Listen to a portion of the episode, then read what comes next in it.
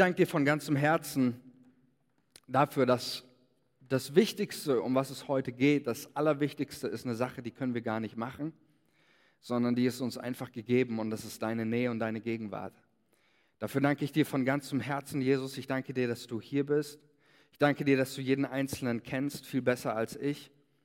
Und dass du in jedes einzelne Herz heute reden möchtest, jedes einzelne Herz an dein Herz ziehen möchtest und heute Befreiung, Heilung, Wiederherstellung und Kraft schenkst durch die Begegnung mit dir, Jesus. Dafür danke ich dir. Amen. Amen. Ich darf euch mit hineinnehmen in, den, äh, in die Predigt und dann auch in den Predigtext. Es geht nämlich heute wieder um die ganze Thematik Fokus. Und ich glaube, dass es ganz wichtig ist, das ist unser Jahresmotto übrigens, Fokus. Und es, wenn ihr euch vielleicht noch an die erste Predigt erinnert, es ging darum, dass Jesus eben sein Ziel fest in den Blick nahm, dann durch Samaria ging und mit allen äh, Widerständen, die es so gab, dann letztendlich auch am Ziel ankam. Und deswegen, ich glaube, es ist einfach ein wichtiges Thema. Wir leben tatsächlich in, ich würde es mal so formulieren, wirren Zeiten. Und ich glaube umso mehr, dass es wieder wichtig ist, auch für uns als Kirche, unseren Blick neu zu schärfen und unseren Fokus auf das zu setzen, worauf es wirklich ankommt. Und ähm, euch damit in dieses Thema hineinzunehmen. Und ich möchte heute mit uns einen Blick in den zweiten Timotheusbrief werfen. Und bevor wir uns dem Text zuwenden, möchte ich euch einen ganz kurzen paar äh, Gedanken oder Sätze einfach zum, zum Hintergrund vom Timotheusbrief geben, weil ich finde, die haben es echt in sich, wenn man sich das nochmal einfach nochmal vor Augen führt. Der zweite Brief des Timotheus ist von einem, einer Person namens Paulus geschrieben. Wer Paulus nicht kennt, Paulus wird von vielen als der Gründer des Christentums bezeichnet. Das ist insofern nicht ganz richtig, weil äh, wir glauben, dass Jesus Ursprung unseres Glaubens ist und ähm, er ist die Person, um die, die es geht. Aber es ist von dem her richtig, dass Paulus tatsächlich derjenige war, der mit ganz viel Leidenschaft, der mit ganz viel Herz und auch mit ganz viel Kopf und Strategie das Christentum und äh, ja, das Christentum vorangetrieben hat. Er hat äh, tausende Kilometer für die Sache Gottes zurückgelegt. Er hat Gemeinden gegründet, ähm, vordergründig in, in Asien, hat Gemeinden gegründet, hat dort Pastoren und Leiter eingesetzt, hat Leiter betreut, hat sie entwickelt, hat sie ausgebildet. Ähm, von dem her ist es nicht ganz verkehrt, wenn wir sagen, er ist somit eigentlich die zentrale Gestalt ähm, in der ganzen äh, christlichen Geschichte oder ich sage mal nach Jesus äh, die zentrale Gestalt. Und Paulus war letztendlich jemand, wenn wir sein Leben anschauen, der einfach sein Leben, sein Herz, alles, was er hatte, ganz für die Sache Gottes eingesetzt hat. Und dann äh, sehen wir Paulus sitzt jetzt, wo er diesen Brief an Timotheus schreibt, er sitzt im Gefängnis in Rom und im Gegensatz zu anderen Inhaftierungen, Paulus war ja mehrmals im Gefängnis gesessen, ja, auch den Philippa-Brief schreibt er aus dem Gefängnis. Aber im Gegensatz zu anderen Inhaftierungen oder anderen Aufenthalten im, im Gefängnis rechnet Paulus hier nicht mehr mit seiner Freilassung. Er spürt jetzt, unter Kaiser Nero ist die Luft dünner geworden für die, für die Christen. Ähm, da gibt es nicht mehr so viel Freiheit. Und er merkt jetzt auf einmal die ganzen Prozesse, die Art und Weise, wie der Prozess mit ihm geführt wird. Ähm, all das ist nicht Teil von, von einfach irgendwie einer weiteren Inhaftierung, sondern er merkt, das hier ist jetzt die Endstation. Ja, das wird zum Beispiel auch deutlich. Ähm, lesen gleich den Text, wo Paulus das zum einen selber ganz, ganz offen sagt, dass er nicht mehr mit seiner Freilassung, sondern mit seinem Tod jetzt rechnet. Ähm, aber wir merken das zum einen, im Gegensatz zu anderen Gefangenschaften war Paulus, lesen wir im, Erst, im, im Timotheus 1, 16, ähm, dass er in Ketten sitzt. In, äh, bei anderen Inhaftierungen hat er zumindest noch einen Freiraum, konnte sogar Leute besuchen, stand einfach unter einer Bewachung, unter einem Arrest. Hier sehen wir, er sitzt in Ketten. Und scheinbar war Paulus auch allen möglichen äh, Witterungen und Wetterbedingungen ausgesetzt in seiner Kälte, in, in, seiner Zelle, auch Kälte. Deswegen schreibt er dann auch am Ende des Timotheusbriefs, sagt er den Timotheus, bitte bring mir den, den Mantel mit. Mir ist kalt geworden äh, und komm auch noch vor dem Winter, ähm, weil ich friere. Ja? Das heißt, Paulus merkte hier auch, er sitzt nicht in einer weiteren normalen Zelle, sondern das ist ein Todestrakt, eine Todeszelle, wo er sitzt. Und in dieser Zelle sitzt er mit dieser Perspektive. Er schaut seiner Hinrichtung entgegen, was ja dann auch später unter Nero geschah. Ähm, und was macht man, wenn man in einer Todeszelle sitzt? Ich weiß nicht, saß jemand von euch schon mal in einer Todeszelle? Wahrscheinlich die wenigsten. Äh, ich weiß nicht, was, was du machen würdest. Ich weiß auch ehrlich gesagt nicht, was ich machen würde, äh, denn ich war noch nicht in der Todeszelle gesessen. Aber mich inspiriert es, ähm, und fasziniert mich und berührt auf, auf einer ganz tiefen Art und Weise mein Herz, wenn ich, wenn ich sehe, was Paulus macht. Er schreibt einen Ermutigungsbrief an einen Gemeindeleiter namens Timotheus. Ist das nicht krass? Es ist nicht äh, irgendwie, was zeigt das für eine, für eine Größe, was für eine Charaktergröße, was, was für ein, ein Herz kommt hier rüber. Und ich stelle mir das so vor, mit, die, mit dieser Perspektive. Paulus sitzt da, beide, beide Hände in, in äh, eiserne Ketten, Ketten gefasst, ja, vielleicht die Hände zittern vor Kälte. Und was macht er? Er schreibt inmitten seiner Situation einen Brief der Ermutigung. Er hört nicht auf zu, zu entmutigen. Er lässt die Umstände sich nicht irgendwie als ich sag mal, als Hindernis dafür, immer noch ein Mensch zu sein, der bis zuletzt andere ermutigt, sich ganz für die Sache Gottes einzusetzen. Das ist grandios, oder? Finde ich richtig, richtig grandios, wo ich sage, hey, davon will ich mir, daran will ich mir ein Beispiel nehmen. Davon will ich lernen, zu sagen, egal wie es mir gerade geht, wenn es um die Sache Gottes geht, will ich jemand sein, der andere ermutigt. Selbst wenn ich selber vielleicht meine Einschränkungen erlebe oder gerade das nicht leben kann, was ich mir wünsche. Paulus zeigt uns, bleib ein Ermutiger für andere, egal wie es dir geht. Und das, das fasziniert mich an diesem Paulus und ich möchte mit uns somit seine letzten, das sind die letzten Worte des Apostel Paulus, so kann man das sagen, an seinen Schüler und an Timotheus der in Ephesus dort die Gemeinde leitete. 2. Timotheus 4, 1 bis 8 möchte ich mit euch diese letzten Verse lesen, die eben aus diesem Herz eines, äh, aus diesem Herz des Paulus entspringen. Da schreibt er diese Worte. So ermahne ich dich inständig vor Gott und Christus Jesus, der richten wird die Lebenden und die Toten und bei seiner Erscheinung und seinem Reich. Predige das Wort Stehe dazu, sei zur Zeit oder Unzeit. Weise zurecht, drohe, ermahne mit aller Geduld und Lehre. Denn es wird eine Zeit kommen, da sie die heilsame Lehre nicht ertragen werden, sondern nach ihren eigenen Begehren werden sie sich selbst Lehre aufladen, nach denen ihnen die Ohren jucken. Und werden die Ohren von der Wahrheit abwenden und sich den Fabeln zukehren. Du aber sei nüchtern in allen Dingen leide willig, tu das Werk eines Predigers des Evangeliums, erfülle redlich deinen Dienst. Denn, und jetzt beschreibt er seine Perspektive und die Zeit auch seiner Gefangenschaft, denn ich werde schon geopfert und die Zeit meines Hinscheidens, also meines Sterbens, ist gekommen.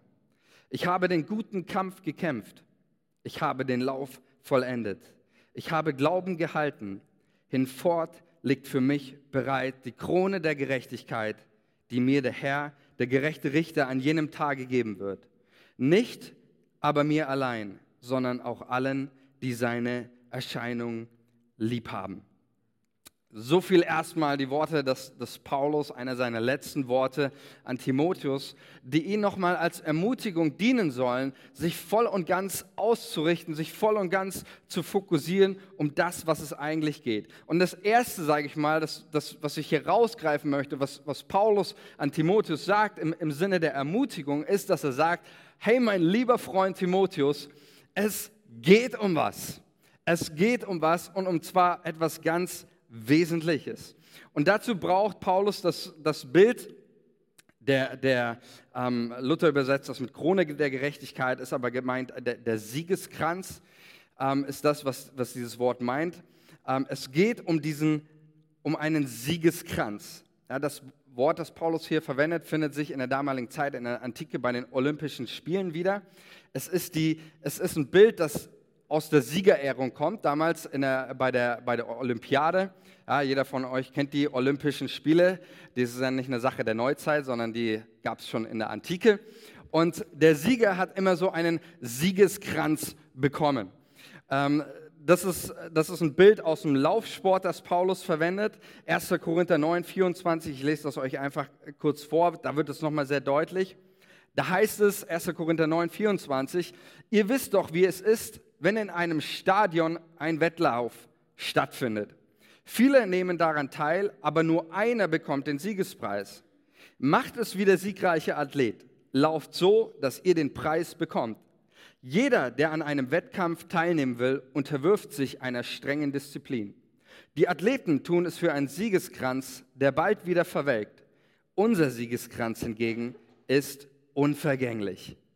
Ja, das heißt, hier wird dieses Bild bedient des Siegeskranzes und Paulus macht damit an, an, an ähm, Timotheus eines deutlich, denn das ist ja die höchste Auszeichnung, auch in der, in der damaligen Zeit. Für uns sind die Olympischen Spiele einfach ein Sportevent neben vielen anderen. In der damaligen Zeit, in der Antike, war äh, die, die Olympischen Spiele das Nonplusultra. Jeder äh, hat sich damit beschäftigt. Selber der damalige Kaiser, nämlich Nero, äh, war sogar der einzige Kaiser, der daran teilnahm, hat insgesamt 1808 solcher Siegesgrenze gewonnen, in Anführungsstrichen.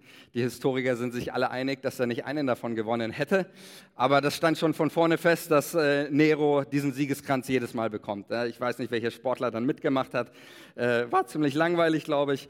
Äh, auf jeden Fall auch Kaiser Nero, der ähm, ähm, ja, bei unter, äh, während Paulus seiner Zeit Kaiser war, äh, hat da mitgemacht.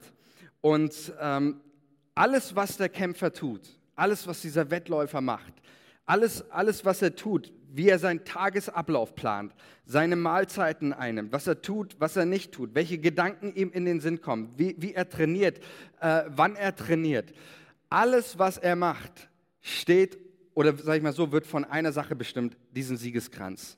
Das ist, das ist das Bild, das das ganze Leben dieses, dieses Läufers bestimmt. Da kommt auch übrigens die Kraft her. Warum trainiert er? Warum, warum ähm, nimmt der, der Läufer auch gewisse Widrigkeiten in Kauf? Warum macht er das? Geht alles immer für diesen Läufer um diesen Siegeskranz. Und ich finde es so stark, was Paulus einfach mit, mit diesem Bild sagt. Er sagt zu Timotheus, mein lieber Timotheus, in unserem Leben als Christen, in, in unserem Leben auch als Kirche, da geht es um etwas. Und es geht nicht um etwas Vergängliches, sondern es geht um etwas Ewiges, etwas Unvergängliches. Dafür leben wir, dafür kämpfen wir, dafür arbeiten wir. Und es ist so, sage ich mal, die letzte Ermutigung äh, des Paulus an seinen Schüler, sein Leben, seine Kraft, seine Energie für etwas Unvergängliches einzusetzen, um einen ewigen Unterschied zu machen in dieser Welt. Und ich glaube, das ist so wichtig, dass wir immer wieder auch, auch das hören. Und deswegen werde ich auch nicht müde, das immer wieder zu sagen, für uns als Kirche, warum wir das tun, was wir machen. Es geht um was. Es geht nicht um irgendwas Vergängliches, was heute kommt und morgen wieder, wieder geht, sondern es geht um etwas, was bleibt. Es geht um darum, dass Menschen in eine Begegnung mit Jesus kommen. Es geht darum, dass Menschen Jesus erleben. Es geht darum, dass wir auch hier in unserem Stadtteil wo wir sind, dass ich von Herzen daran glaube, dass was wir tun, hat einen bedeutenden Unterschied für die Ewigkeit. Amen. Das ist das, warum wir das tun, was wir tun. Und ich glaube, es ist so wichtig, immer wieder zu, vor Augen zu halten, es geht um was. Es geht um einen Siegeskranz, der, der, der nie verwelkt, es geht darum zu begreifen, dass dein Leben, dass mein Leben wichtig ist, dass auf deinem Leben Bestimmung liegt, dass wir unser Leben, deswegen ist es auch nicht egal, wie wir unser Leben leben oder ob du dein Leben wegschmeißt oder was weiß es ist nicht egal, denn dein Leben und unser Leben hat Bedeutung für den Himmel, hat Bedeutung für Jesus. Und deswegen ist es so wichtig, dass wir uns das immer wieder verinnerlichen, um was es geht. Ich weiß nicht, ob, ob ähm, du das kennst, du wirst es vielleicht kennen, wenn du eigene Kinder hast ich habe zwei, zwei kleine Kinder, die eine ist drei, der andere ist fünf. Und ähm, letztens an unserem freien Tag, da, wo geht man da hin mit Kindern? Natürlich Playmobil Fun Park. War jemand schon mal im Playmobil Fun Park von euch? Ja, ich sehe es doch. Da sind wir dabei. Playmobil Fun Park, okay. Und ähm, wir haben das unseren Kindern gesagt, wir gehen in den Playmobil Fun Park. Aber bei den, bei den Kindern ist das nicht so, zumindest morgens so, wenn man das sagt, ist es nicht so, dass einmal gesagt ist, sondern man muss die Sachen ja immer öfters sagen. Weil ähm, bevor man dann wirklich, und jede Familie kennt das, bevor man wirklich, also ich sag mal so, aus dem Bett bis hin, dass man im Auto sitzt, äh, das ist ein, ist ein Kampf wie bei der Olympiade. Ja?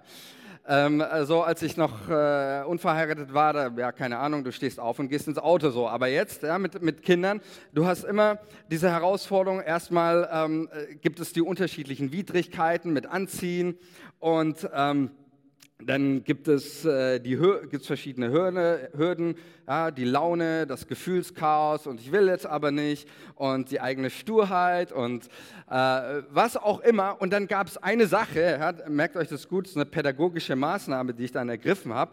Ich habe immer wieder gesagt, Kinder, Playmobil Fun Park. Und auf einmal war die ganze Laune und das ganze Geweine oder die ganze Sturheit, die war auf einmal wieder verflogen und auf einmal, ja, stimmt, Playmobil Funpack, ah, ja, anziehen und äh, auf einmal ging's und äh, lief wie am Schnürchen so. Und ich glaube, dass genauso, dass, dass, dass so ein Bild einfach auch dafür ist, dass unser Leben ganz anders läuft, wenn wir in unserem Bewusstsein immer wieder immer wieder das Ziel vor Augen halten, auch für uns als Kirche, aber auch für uns einfach als Mensch zu wissen, um, um was geht es, damit auch manche, manche Widrigkeiten, manche Schwierigkeiten, die, die wir erleben, immer wieder auch, auch diese Zeiten bestimmt sind. Wir wissen, um was es geht. Unser Leben hat Bestimmung, unser Leben hat Bedeutung. Und ich glaube deswegen so wichtig für, für, dein, für dein Selbstbild. Das heißt, das Erste, was Paulus hier Timotheus sagt, um zur Ermutigung, schau auf das, worum es geht, mein lieber Freund Timotheus. Es geht um eine Sache und ich glaube ganz ehrlich, die wir vielleicht auch alle noch gar nicht in, unsere, in der Tiefe, in der Dimension erfasst haben. Aber ich will sagen, für mein Leben, ich glaube, dass mein und ich glaube, dass dein Leben ähm, sowas von Bedeutung hat, eine so großartige Bestimmung, ähm, dass es so wichtig ist, immer wieder Gott zu fragen, Herr, was, was hast du mit meinem Leben vor? Ich möchte mein Leben nicht einfach nur verleben oder irgendwie wie ausleben, sondern ich möchte es in jedem Atemzug für dich leben und für die Bestimmung und für das, wozu du mich gerufen hast. Und das führt Paulus hier, Timotheus, äh, richtig gut vor Augen. Der zweite Aspekt, finde ich auch sehr interessant, den, den Paulus hier Timotheus mitgibt, finden wir in Verse 3 bis 5. Ich lese sie nochmal vor, Verse 3 bis 5, 2. Timotheus. Da heißt es, es wird eine Zeit kommen, da sie die heilsame Lehre nicht ertragen werden, sondern nach ihren eigenen Begehren werden sie sich selbst Lehre aufladen, nach denen ihnen die Ohren jucken. Ja, ich weiß nicht, ob es schon mal in den Ohren gejuckt hat, so. Ja, was damit gemeint ist, äh, sich, sich Leute holen oder einfach sich, sage ich mal, Lehrer holen, die immer nur einem nach dem Mund reden. Das erzählen, ähm, was du hören willst. Und werden die Ohren von der Wahrheit, Wahrheit abwenden und sich den, den Fabeln zukehren. Du aber sei nüchtern in allen Dingen, leide willig. Bis hierhin erstmal. Paulus beschreibt sowohl den damaligen, aber ich finde auch ganz treffend so unseren heutigen Zeitgeist. So dieses, dieses Denken, ähm, ich lasse mir nur das sagen, was ich eh schon hören will. Ich lese nur das, was ich eh lesen möchte. Ich höre nur das, was ich, was ich hören will. Ja, passt mir das nicht, was, was der Prediger sagt? Na, dann suche ich mir halt einen anderen. So, das ist, äh, das ist der Zeitgeist, wo ich Empfinden habe. Der ist, der, der macht auch keinen Halt vor der Gemeinde. Der macht keinen Halt von uns, vor uns. Und ich glaube, dass es erstmal ganz wichtig ist äh, für dich persönlich, dass du auch Menschen in deinem Leben hast, die dir Dinge sagen dürfen, die du auch nicht hören willst. Das ist ein ganz wichtiger, wichtiger Aspekt. Ich glaube natürlich, dass es auch wichtig ist, immer zu schauen, ähm, wer ist die Person, die dir, dir was sagt. Ja? Nicht, äh, du musst dir nicht von, von jedem oder jeder irgendwas alles sagen lassen. Aber das, was Paulus hier, hier deutlich macht, ist, es kommt, es ist so ein, so ein, so ein, so ein Zeitgeist, dass man, dass einfach jeder so, ja, jeder ist sein eigener Herr. Jeder hat seine eigene Meinung, der eigene König, man lässt sich nichts mehr sagen und man hört sich nur das an, man sucht sich nur das, was einem gerade passt, was einen bestätigt, sein Lebensstil oder was auch immer. Aber man wird nicht mehr bereit sein, sich auch was sagen zu lassen. Ja, das ist das Erste, was äh, Paulus hier Timotheus sagt. Also Timotheus für Leute, die äh, die Wahrheit predigen und für die Wahrheit stehen, für die wird es schwierig. Aber dann finde ich es interessant, weil Paulus hätte sich jetzt hier weiter hier voll ausführen können und gegen den Zeitgeist und gegen die Welt äh, wettern können und sagen, ja, die böse Welt und alles ist schlecht und alles geht den Bach runter und sonst was. Das macht Paulus nicht, sondern er wendet seinen Blick weg von den anderen und sagt in, in Vers 5 zu Timotheus, du aber, du aber, und ich finde das so auch wieder, wieder so, so gut, weil Gottes Wort ist immer so direkt, so persönlich. Das ist nicht unpersönlich, kein Sie oder so, sondern du aber. Lass die Welt machen, was die Welt macht, lass die anderen machen, du aber. Und das ist, finde ich, auch hier wieder, wo, wo, wo Paulus Timotheus so gut ermutigt. Er sagt, schau nicht darauf, was die anderen machen. Ja, die, die, Leute werden sich den Fabeln zukehren und all das, aber das ist, das ist gar nicht entscheidend, was die anderen machen, sondern es ist entscheidend, was, was du machst. Und ich glaube, das ist auch so wichtig für uns als Christen, weil gerade als Christen sind wir oft irgendwo dabei, irgendwas zu analysieren und die anderen und die böse Welt und, und alles ist so schlecht und, und was weiß ich und man beschäftigt sich immer nur mit, mit anderen, aber man beschäftigt sich nie mit sich selber. Und das ist genau das, was, was Paulus hier sagt, lieber Timotheus, die Welt wird so sein, wie sie ist und die anderen auch. Der einzige Mensch, den du verändern kannst, ist bist du selbst. Der einzige, den, den, den, äh, den ich hier herausfordere, sind nicht die anderen, sondern du aber. Und dann sagt Paulus zwei Sachen, auf die möchte ich noch kurz eingehen. Er sagt zwei Sachen. Er sagt zum ersten eines, du aber sei nüchtern. Nüchtern, im Deutschen ähm, ist das manchmal so, ja, denken wir an einfach, ja, nicht betrunken zu sein, ja, oder ähm, ist auch ein anderes Wort teilweise für leidenschaftslos, so, ja, äh, das war eine nüchterne Rede oder irgendwie so. Aber das, was Paulus hier meint, äh, ist sicherlich nicht das, äh, leidenschaftslos zu sein, denn äh, wenn es um den Heiligen Geist geht, dann sollen wir laut der Bibel nicht nüchtern sein, sondern sollen wir voll damit sein, okay? Voll des Heiligen Geistes. Das, was Paulus hier sagt, ist, ähm, das Wesentliche im Blick behalten. Das ist das, was Paulus meint äh, nüchtern zu sein. Ja, wenn du nicht mehr nüchtern bist, dann hast du nicht mehr das Wesentliche im Blick. Du kannst dich nicht mehr orientieren, du kannst nicht mehr wahrnehmen, das, was wirklich wichtig ist. Ähm, und deswegen meint das, was Paulus hier mit nüchtern sagt, ist, bleib objektiv, bleib bei der Sache, bleib bei dem, was wirklich wesentlich ist für dein Leben. Paulus wusste, dass der größte Feind deines und meines Lebens und auch der gesamten Gemeinde ist, der größte Feind dafür, ein Leben mit Bestimmung und Auftrag zu leben, ist die Ablenkung. Ist die Ablenkung, sind alle möglichen Dinge, die uns fernhalten, die uns ablenken. Ähm, und deswegen sagt Paulus, du aber bleibe nüchtern, bleib bei der Sache, bleib bei dem, was wesentlich ist, was wirklich wichtig ist in, in deinem Leben. Ähm, und das ist genau auch wiederum dieses dieses Bild, ja, ich weiß nicht, ob du schon mal Leistungssport gemacht hast. Ähm, ich persönlich, ja, ist jemand hier? Leistungssport? Ich, ne? Was ist Leistungssport? Leistungssportler sind Leute, die wirklich viel, viel Sport machen. Also ich kenne jemanden, der, der ähm, tatsächlich Leistungssport gemacht hat ähm, und für, auch für die deutsche, ähm, äh, was war das, Skilanglauf-Nationalmannschaft ähm, äh, Leistungssport gemacht hat. Und er, ich war mal ein bisschen dabei, wie er trainiert hat für, für, seinen, äh, für, für den Wettkampf. Und äh, das ist einfach nur verrückt, ja, eigentlich fast schon ein bisschen krank. So. Ähm, aber das, das was, sie, was, sie, was, sie, was ganz stark im, im Fokus ist, was ganz stark ein Leistungssportler macht, er sortiert Unwichtiges aus seinem Leben. Er hat die volle Konzentration auf, auf dieses Ziel auf das, was ihm vor Augen ist. Und er, er nimmt das raus, was unwesentlich für, für dieses Ziel ist. Und, und richtet alles danach, danach aus. Und, und darum geht es auch Paulus zu sagen, als ein Läufer musst du ähm, deinen Blick auf das Wesentliche haben. Du, du, du darfst nicht deine Zeit damit verschwenden, die ganze Zeit irgendwie dich mit unwesentlichen Dingen zu beschäftigen. Und das ist gar nicht äh, so einfach. Deswegen sagt zum Beispiel Paulus auch in, in ein paar Kapitel, nee, 1. Timotheus ist es, ähm, hör auf, dich mit Streitereien und Fragen über endlose Geschlechtsregister zu beschäftigen. Ja? Wir könnten ja sagen, Geschlechtsregister sind biblisches Thema so. Aber Paulus sagt zu Timotheus, hör auf damit, lass das sein, denn das ist nicht das Ziel, sondern sagt, der Hauptziel ist Liebe aus reinem Herzen. Es ist, dass, dass äh, Menschen Jesus erleben. Und er wusste, dass auch gerade Gemeinde ein Ort ist dafür, um ganz viel, ganz viel Nebensächliches zu drehen. Und ich glaube auch mal ganz ehrlich, da sind wir doch bei der, bei der Realität angekommen. Und das finde ich auch so, so schön, ähm, wie Paulus das hier ähm, thematisiert, denn ich glaube auch, wenn ich so an mein Leben denke, die größte Herausforderung ist immer oft so die, diese Trennung von, von Unwesentlichen und meinen Fokus auf das zu lenken, eben was, was wesentlich ist. Ja? Ich kenne das so selbst. Ich weiß auch für, für, für meine äh, persönliche Ehe, ich glaube an äh, sowohl mein persönliches Leben als auch die, meine Ehe, dass das Bedeutung hat. Ja, dass das, ähm, das Vision, dass Gott Vision dafür hat. Und ähm, ich glaube, dass, dass unser Leben davon durchdrungen sein darf, von diesem Bewusstsein an, an Bestimmung, an, an Wichtigkeit, an, an Priorität, an Bedeutung. Und doch erwische ich mich immer wieder, wie, wie, wie ich bei Nebensächlichkeiten bin. Ja, wie, wie ich eigentlich sage, ja, ich, ich, äh, ich möchte die, die, meine Ehe durch, durch die Vision Gottes sehen und leben und dann erwischst du dich dabei, wie, wie du mit deiner Frau über einen Abwasch streitest. Ja?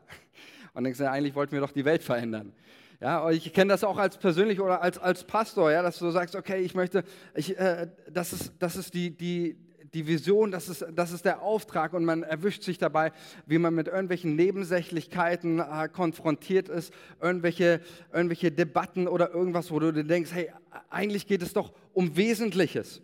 Und ich glaube, vielleicht kennst du das auch in, in, in deinem persönlichen in deinem persönlichen Leben, wo du dich wieder neu mal diese Frage stellen musst, was ist denn wirklich wirklich wesentlich in meinem Leben, in meiner Beziehung, die ich lebe, äh, die Prioritäten, die ich setze.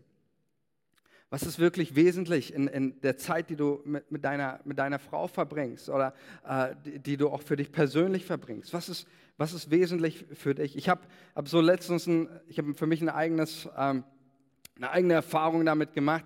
Ich habe äh, das letzte Jahr die letzten zwei Jahre hatte ich immer, äh, ich bin, äh, muss ich bekennen, RB Leipzig-Fan. Und ich habe deswegen, habe ich immer, äh, äh, Samstag habe ich immer, ein, äh, ich habe deswegen ein Sky-Abo, ja. Kostet 30 Euro. Und ähm, und ich habe mir so überlegt, was ist wesentlich und ich habe gesagt, so irgendwie, nee, ist eigentlich nicht wesentlich, es kostet Zeit und, und was weiß ich. Und dann habe ich diese, dieses Sky-Abo gekündigt und habe gesagt, okay, mit diesen äh, 30 Euro werde ich jemanden äh, finanzieren oder unterstützen, der fürs Reich Gottes arbeitet. Ja? Und habe mich von, von Unwesentlichen getrennt für, für das Wesentliche. Das war die geistliche Erklärung. Ich gebe euch auch noch kurz fairerweise, ja, und damit ich hier nicht heuchel, äh, auch die, die, die fleischliche Erklärung, die fleischliche Erklärung ist die, ähm, dass ich ein absoluter Erfolgsfan bin und RB Leipzig spielt einfach richtig schlecht zurzeit und ich einfach keinen Bock mehr hatte, die Spiele anzuschauen. Ja. Und äh, das war dann noch der andere Teil, der mich dann auch noch bewegt hat dazu. Ja? Aber ich habe gesagt, okay, mit dem, was ich zur Verfügung habe, äh, möchte ich, habe ich immer die Möglichkeit, etwas zu unterstützen, was vergänglich ist. Ich habe aber auch die Möglichkeit, mit dem, was ich habe, ob das meine Finanzen oder meine Zeit ist oder sonst was, etwas zu tun, was einen, wie Paulus sagt, einen unvergänglichen Wert hat was einer unvergänglichen Bestimmung, Bestimmung dient. Und versteht mich nicht falsch, ich bin kein Feind von, äh, von Sky, äh, Amazon Prime oder Netflix-Abo. Aber ich bin ein Freund davon, zu überlegen in, in, in deinem und in meinem Leben ganz persönlich, was ist wesentlich, was ist wichtig, was ist unwichtig. Und äh, da kann es auch mal sein, und klar, natürlich äh, in, in, in Urlaub fahren, sich Zeit zu nehmen, auch für sich, auch das ist wesentlich, auch das ist wichtig, äh, dass wir funktionieren, auch als, als Menschen. Ähm, aber ich möchte einfach uns ermutigen, dass wir als Menschen, aber auch als Kirche, dass wir wieder das auch in den Blick nehmen, was wirklich wesentlich und wichtig für uns ist. Und deswegen starten wir jetzt auch ab Montag mit 14 Tagen des Gebets. Warum? Weil ich glaube von ganzem Herzen, dass diese Zeit auch des Gebets einen ganz wesentlichen Unterschied macht, auch in unserer Entwicklung, in unserem Wachstum und für uns als Kirche. Amen. Ich glaube von ganzem Herzen an die Bedeutung, an die Wichtigkeit von Gebet und möchte euch einfach ermutigen, mit uns gemeinsam auch diese Zeit zu nehmen und zu sagen, wir wollen uns da auch als Kirche wieder, wieder neu ausrichten. Wir wollen das in den Blick nehmen, was wesentlich ist, was wichtig ist für uns, für unseren, für unseren Wachstum.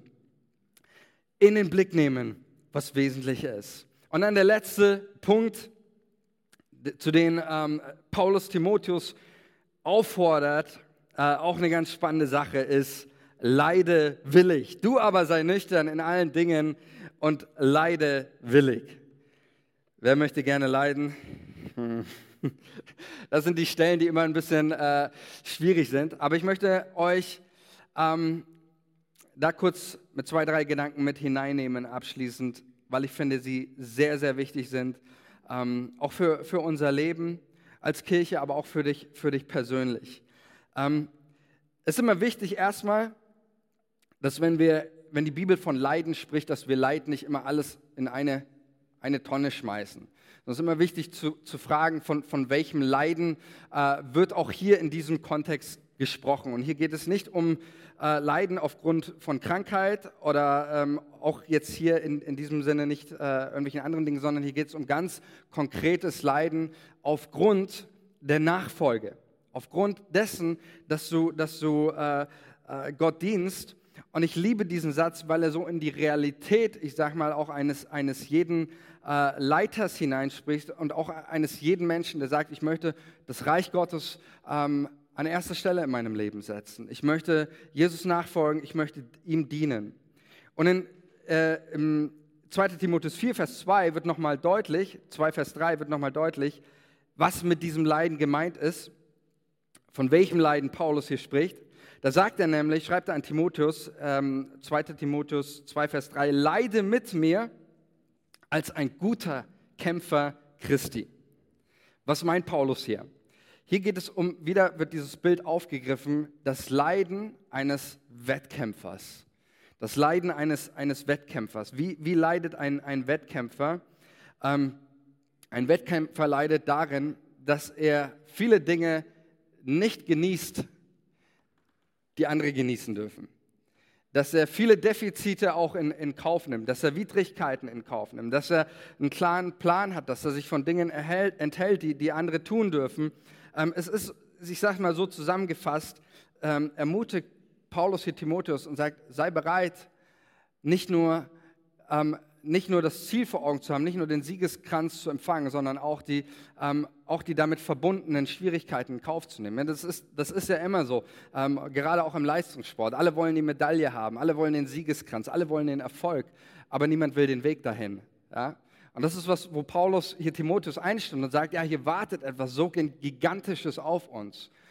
Aber denke nicht, denke nicht, lieber Timotheus, dass das von selbst kommt, sondern sei bereit, auch die, die Defizite ähm, in, in Kauf zu nehmen. Und ich glaube auch da, ich möchte uns einfach deswegen anhand dessen ermutigen. Und ich bin mal ganz ehrlich, ja, wenn ich an, an 21 Tage äh, des, des Gebets denke und sage, okay, die nächsten 21 Tage kein freier Abend, dann ist das natürlich irgendwie, wo man sich auch denkt, ah, ja, okay, äh, schon ein bisschen herausfordernd, aber man nimmt Dinge, man, möchte, man, man sagt, ich nehme Dinge in Kauf. Ich sage, ich sage, ich will, ich will auch Dinge in Kauf nehmen, weil ich weiß, ähm, ich weiß um die Bedeutung, ich weiß um die Wichtigkeit. Und das finde ich ist ja das Interessante, was Paulus sagt. Er, sei, er sagt, leide mit mir als ein guter Kämpfer Christi. Er sagt nicht, leide mit als ein Jammerlappen, sondern er sagt, leide mit mir als ein guter Kämpfer. Was ist der Unterschied zwischen, zwischen einem Kämpfer? Der, der, der Kämpfer, er weiß, worum es geht. Der Kämpfer hat das Ziel vor Augen. Der Kämpfer ist derjenige, der Defizite in Kauf nimmt. Nicht, äh, ich muss das jetzt machen, sondern der, der bereit ist, der willig ist, der sagt, ich nehme auch Defizite in Kauf. Ich bin bereit zu leiden, einfach aufgrund dessen, weil ich weiß, wofür ich lebe und wofür, äh, und, und, ähm, wofür und warum ich lebe. Und ich glaube, auch das ist so ein wichtiger Punkt, auch für uns. Ähm, einfach da auch für dich zur Reflexion und, und damit möchte ich auch ähm, die Predigt schließen. Das Lobpreisteam darf nach vorne kommen. Dass ich dich einfach persönlich fragen möchte, wo, wo, wo fordert Gott dich auch wieder heraus, dieses Leiden im Sinne eines Wettkämpfers? Wo Gott vielleicht zu dir sagt, hey, ähm, Sei bereit, Defizite in Kauf zu nehmen. Sei bereit, dich, dich herausfordern, auch mal strapazieren zu lassen. In, in, in welcher Hinsicht? In, in, ob, ob, das, ob das dein Gebetsleben ist, dein persönliches Leben, dein, deine, deine Ehe, dein Umgang mit Finanzen. Wo sind die Dinge auch in deinem Leben, wo Gott wieder auch dich neu herausfordert, zu sagen: Komm, es geht um etwas Unvergängliches. Es geht um etwas, was viel, viel wertvoller, viel wichtiger ist als alles andere. Es geht nicht um irgendein einen, einen, einen vergänglichen Wert, einen, einen vergänglichen Kranz, sondern es geht um das Unvergängliche. Und ich fände es cool, wenn wir einfach diesen Moment nehmen und du für dich nochmal reflektierst, einfach du darfst gerne deine Augen auch zumachen und für dich reflektierst, wo sind solche, solche Punkte. Und dann möchte ich einfach zum, zum Abschluss noch für dich persönlich beten.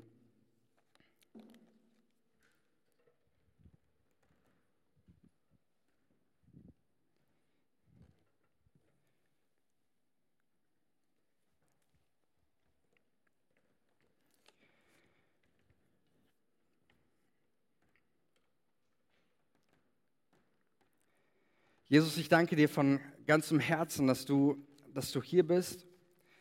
Und ich danke dir von ganzem Herzen, dass wir einfach ja, so jemanden wie den Paulus haben, der, der uns gezeigt hat, wofür es sich lohnt zu leben, zu kämpfen, zu leiden. Danke, Jesus, für, für sein Vorbild. Und wir wollen uns auch heute, wir wollen uns heute ansprechen lassen. Und bete, Vater, in Jesu Namen, dass du uns Erkenntnis schenkst, wo, wo du uns persönlich einfach herausforderst, wo du uns persönlich ansprichst. Und dass auch unser Herz, unser Leben wieder neu bestimmt wird. Alles, was wir tun, was wir sagen, unsere, unsere Kraft, unsere Power, alles, was wir sind, neu bestimmt wird und geprägt wird von diesem Bild, von diesem Bild eines, einer unvergänglichen Siegeskrone die auf alle, die auf alle wartet, die, die sich einsetzen für deine Sache, Jesus. Und ich bete, dass du jedes Herz mit deinem Heiligen Geist erfüllst, mit Erkenntnis. Und ich bete, Vater, dass jeder einzelne von uns, aber auch wir als Kirche, eine Kirche sind, die wissen, um was es geht, die einen Blick auf das Wesentliche haben und die bereit sind, alles zu geben für deine Sache, Jesus, für dein Reich. Das ist mein Gebet in Jesu Namen. Amen.